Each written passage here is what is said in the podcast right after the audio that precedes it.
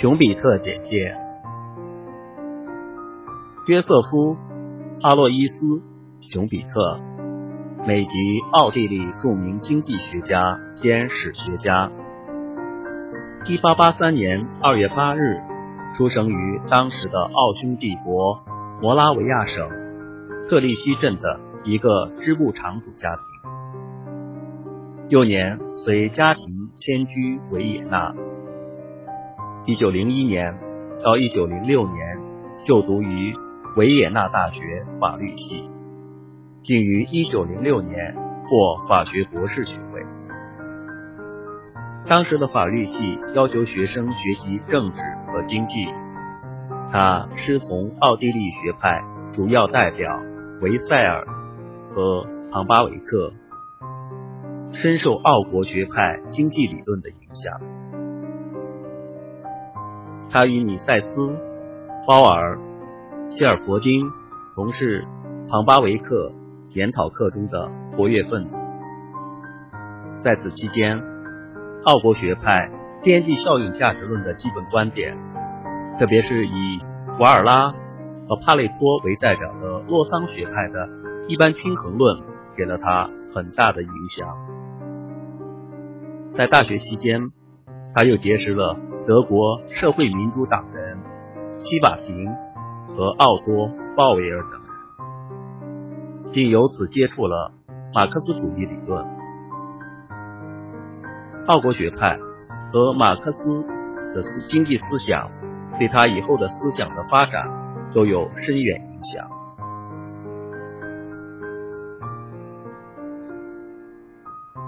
一九零六年。熊彼特来到英国伦敦进修经济学，师从剑桥学派著名代表马歇尔，并竭力推崇瓦尔拉等人。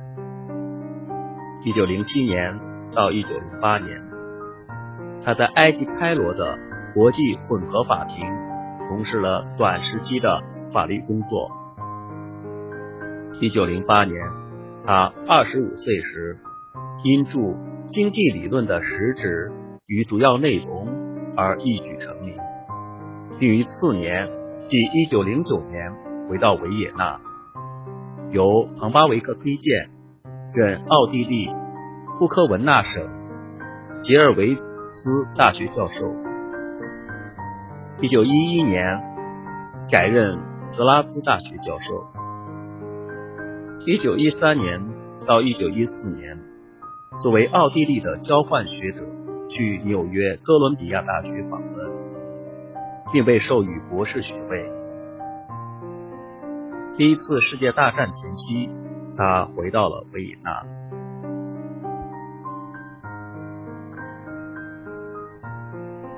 一九一八年，熊彼特曾以党外经济专家的身份，担任德国社会民主党的社会化委员会顾问。第一次世界大战结束以后，奥地利成立了由社会民主党和基督教社会党组成的联合内阁。经当时政府的外交部长鲍威尔的推荐，熊彼特以经济学家的身份出任奥地利共和国的财政部长。但不久以后，因亲英法，并反对工业国有化等。与社会民主党人发生矛盾，一九二零年被迫辞职。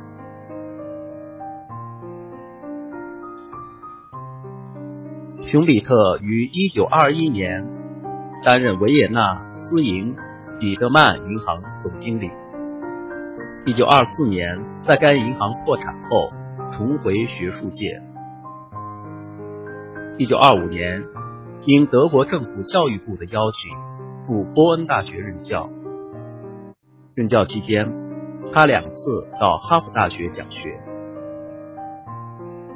由于受到国籍歧视，1932年他离开德国，移居美国，加入美国国籍，并任哈佛大学教授，直到1950年1月去世。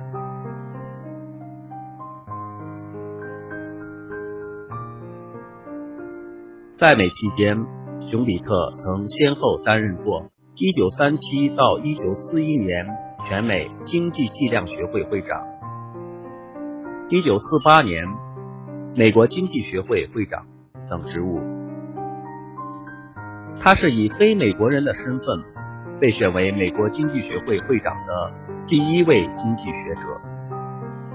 一九四九年，西方经济学者筹建国际经济学会。曾一致推荐他担任第一届会长，但因他逝世未果。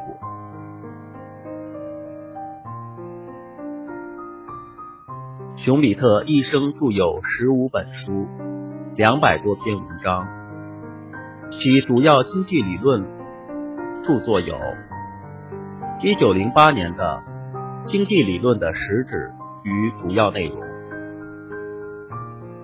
一九一二年的。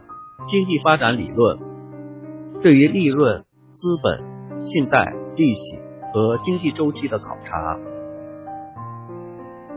一九一四年的经济理论与方法史上的阶段。一九一八年的租税国家的危机。一九三九年的经济周期。一九四二年的资本主义、社会主义和民主。熊彼特去世以后，他所著的《从马克思到凯恩斯十大经济学家》和《经济分析史》两部书，由他的夫人、经济学家伊丽莎白·布迪·熊彼特整理后，分别于一九五二年。和一九五四年出版。